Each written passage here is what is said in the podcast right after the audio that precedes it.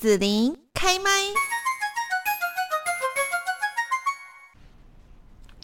那么继续呢，我们在节目这边哦，要跟大家来聊一聊，就是呢，我们在这个家庭当中哈，或者是说呢，呃，我们有一些比较喜欢亲密的人哦，那跟这样子的呃家人或是亲密关系的人呢，我们都希望说呢，是有比较好的一个互动的关系哈，这个情感的关系哦，但是往往我们可能都会有发现说。不是那么容易，或者是有一句话嘛，不是说呃最爱的人却伤你最深，哈，怎么会这样子呢？今天我们在这边哦，就是来跟大家分享哦，在这个心理咨商界有一个萨提尔哈大师呢，他的一个呃很多的关系的理论或是一些方法，其实呢是帮助了很多的人哦，所以我们。尊称他为萨提尔大师哦。那我们今天在这边呢，特别来邀请到就是采石文化的编辑尚林呢，也来跟大家介绍这一位作者王俊华心理师呢，他所写的一本书《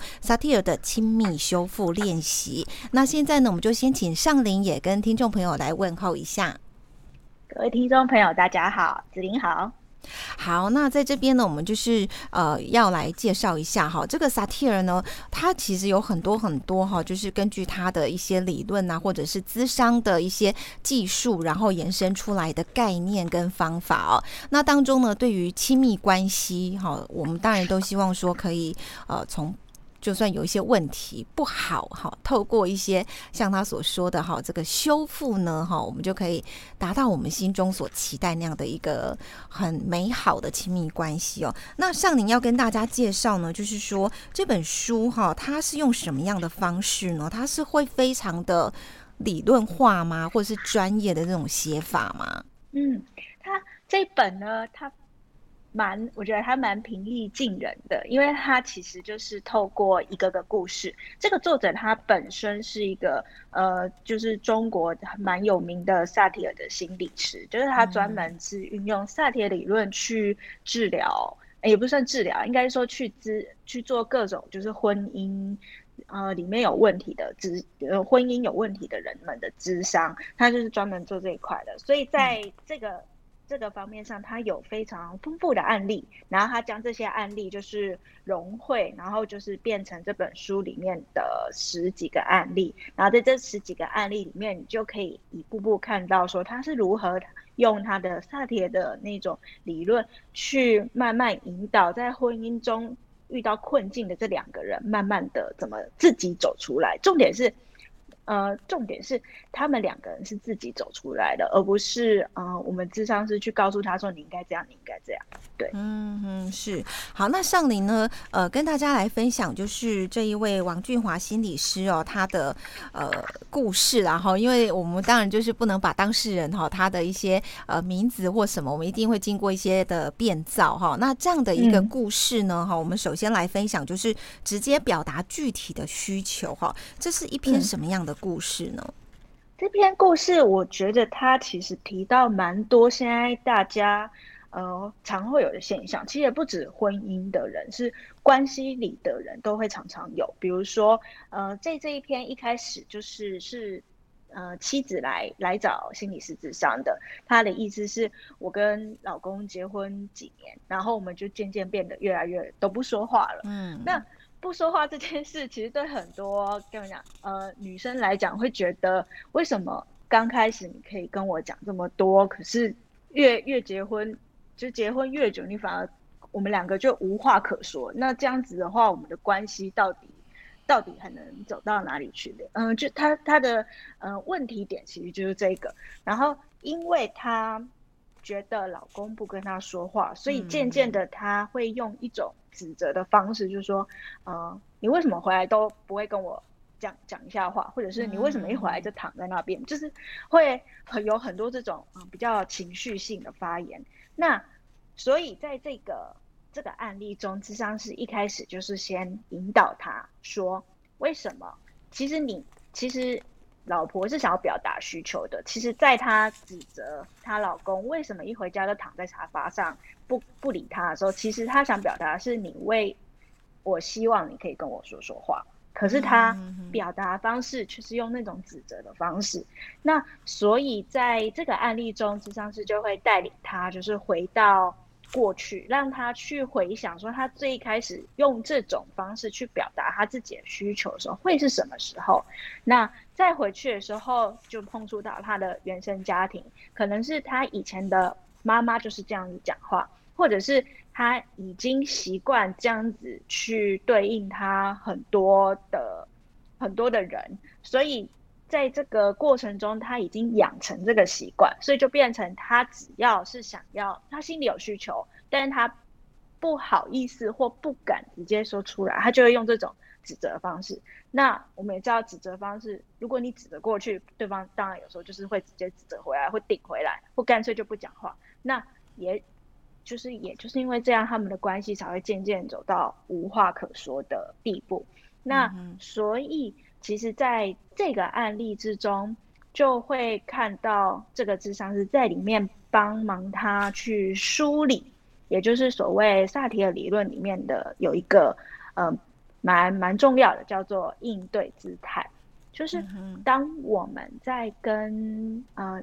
大家说话的时候，我们会有一个习惯性的应对姿态。在这本书里，他有把这些应对姿态通通列出来。那大家其实可以去检查看看。那他他有写的就是包括讲话姿态跟你常说的话。然后，如果你发现你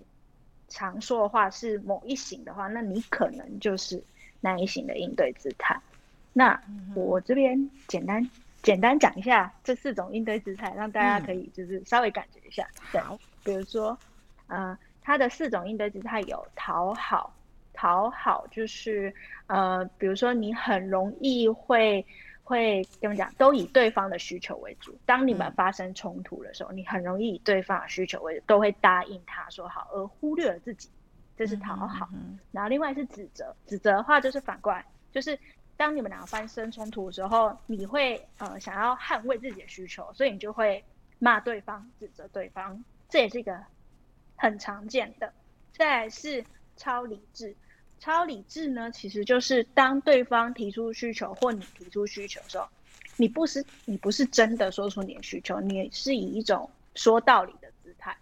呃，这种有一个很常见的情况，就是比如说你希望小孩子好好读书。然后你会说是，如果你不好好读书的话，你以后就是没有办法上好大学，然后你就不能，不能不能去怎么做好工作，就是类似讲，就是你你心里是希望他，呃，其实真正希望是他好好读书，是为了他未来可以生活的快乐或未来生活的顺利。可是你说的却是一个更更更高的道理或更高的姿态去。去告诉他说你一定要照着我画做，这是一个这是一个超理智，然后再最后是打岔，就是当你有需求或对方有需求的时候，你避开，你你不想理他，就是比如说可能你的太太跟你抱怨完什么事情，然后你就说呃好哦，那我们等下吃什么？就是 类似这种。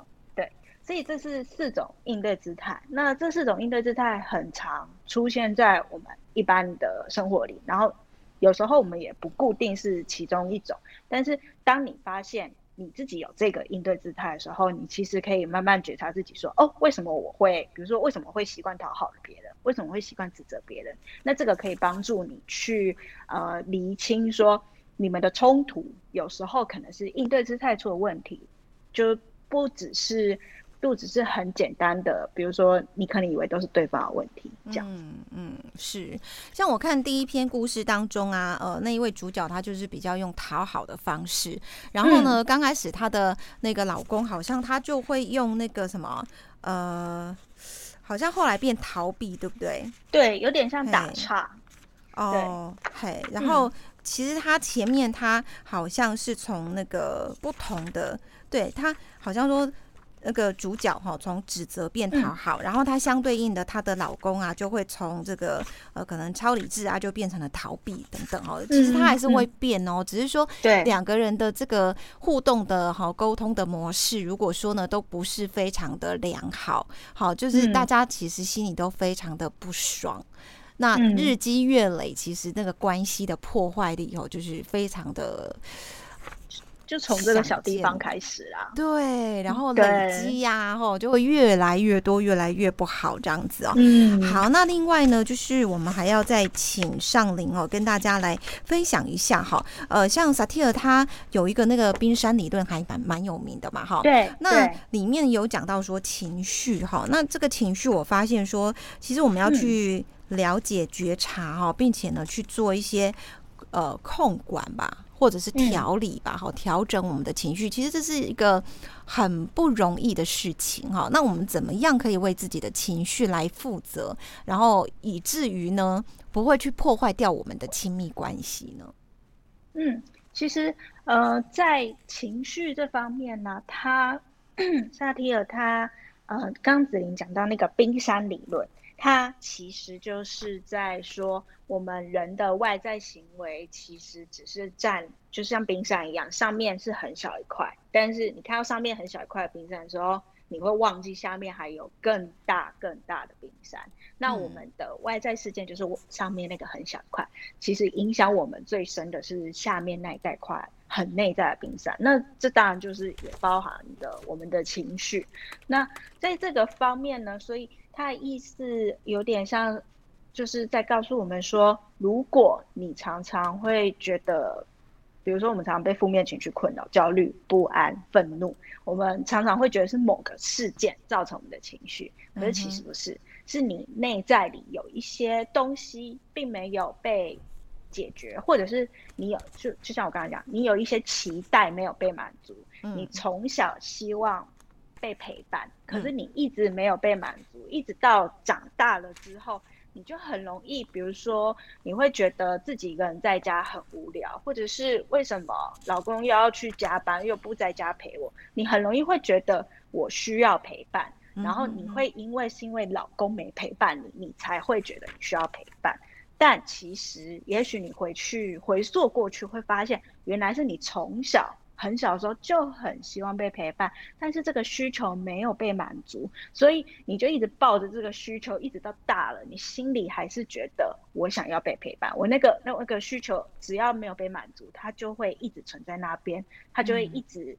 引发你的情绪，比如说孤单，比如说寂寞，然后甚至你孤单寂寞到最后，你就会变得愤怒。嗯哼哼，大概是这样。愤怒、悲伤、没有安全感等等，哈，没错，没错。哦，那感觉好像在滚雪球一样。然后呢，因为他有些就是内在的这个情绪跟需求藏得太深了，所以呢，对外外面的人不晓得你到底怎么了。那明明就是一件小事，也不怎么样哈。那比方说大家一起吃饭，家人哈，那大家一起吃饭，哎，有的人就。大部分家人就 OK，为什么就就你就开始有很多很多的 对，然后破坏大家的气氛啊，让大家惹得都都不开心等等。而且这最困难的是，有些人会说你说啊，但我我自己也其实不知道为什么，我就是突然觉得很很低落、很沮丧，我说不出来，对他说不出来，嗯，对对，但呃，这个这本书里面其实它里面都是。跟你讲，智商的过程，所以在这个过程中，如果你在看，其实你也可以把他的问句当成是智商师就坐在你对面，他对你发问，对，你可以帮助你自己去梳理说，哎，对，为什么我现在会有这个情绪？那会是从什么时候开始的？或者是我想要这个，我会有这个情绪，是因为我有什么需求吗？我我我我到底心里有什么需求？这个其实你细想。你有时候就会突然发现说，哦，原来我有一个需求，我从来没有被满足到，我才会不断的发生这个情绪。嗯，是好。那在这边呢，我稍微补充一下，就我们刚刚提到说萨提尔的这个冰山理论哈。那我们说那个水面上我们看到的叫做行为，好像我们刚刚讲的这个两个案例哦，其实你就会发现说，他们不管是亲密呃伴侣的这个沟通啊、互动啊，哈的这个行为无话可说哈，或者是说呢，常常会指责对方哈的，哎，指责这个已经是水面下的应对方式了。好，指责、讨好或什么的。的哈，这个就需要再更进一步的觉察。然后呢对，在在更下面一层哦，水面下第二层就是情绪，你会有那样的应对方式出来，它可能是什么样的情绪，以至于你嗯会那样的指责等等哈，或讨好的状况出来。那情绪的下面呢，我们刚刚说，呃，要为自己的情绪负责，我可能就要再去学习怎么样看到我这个情绪下面带着什么样的观点。比方说，我认为大家应该都要对我好，嗯我认为这个世界应该都要公平的，而不是会有不公平的状况，这是我的观点。好，嗯因为这样的观点，以至于我遭到不公平的对待，我就会很火大，反应很大，对对对对，会愤怒、会难过、委屈什么的。好，这是我的观点。那如果是呃观点的下面就是期待，好，我事实上嗯我是期待，好像刚刚说我期待其实是我能够被陪伴。好，我有这嗯个需求、渴望，然后我期待我是被爱的、被陪伴的这样子。好，那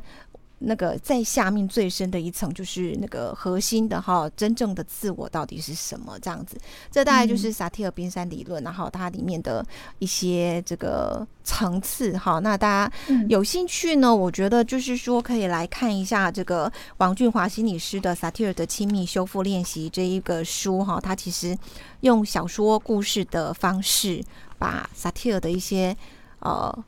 咨商好方法、理论等等哈，都融入在其中，这样子。嗯。好，那这边上林有没有要补充的地方？呃，哦，我补充我补充一个哈，就是、嗯呃，这本这本书是故事小说，但是嗯。当你看完的时候，你会不知不觉的学到了萨提尔的运作方式，就像您刚刚讲的，就是你会发现你在一层一层一层的往下挖，然后当你挖到最下层的时候，你再回去嗯上面的时候，嗯你最后又走到了最开始那个引发你情绪的那个行为的时候，嗯你会发现你的观点会完全不一样，然后你的情绪也会完全不一样，然后嗯你之后遇到的时候，也许就不会再有一样这么大的反应。嗯，是是是，好，那今天呢很开心哦，邀请到了彩石文化的编辑尚林来跟大家分享，呃，王俊华心理师他所著作的《萨提尔的亲密修复练习》，哈，非常适合呢我们在这个亲密关系上面想要来做一些啊、探讨啦，或者是说如何学习让它变得更好啦，或者是说想要来看这个比较有深度、有意义的这个小说故事的话，哈，还可以兼带着学习哦，蛮不错的。好，那都嗯推荐给大家来参考。好，那我们今天就谢谢上林哦。谢谢大家。谢谢你让紫琳用节目的方式来陪伴你，欢迎继续关注紫琳开麦。对紫琳的节目有什么想法或回馈，请留言或私讯脸书紫琳开麦，或者加入 lie 聊天室 Podcast，听起来还会不定期举办活动哦。我们下次见。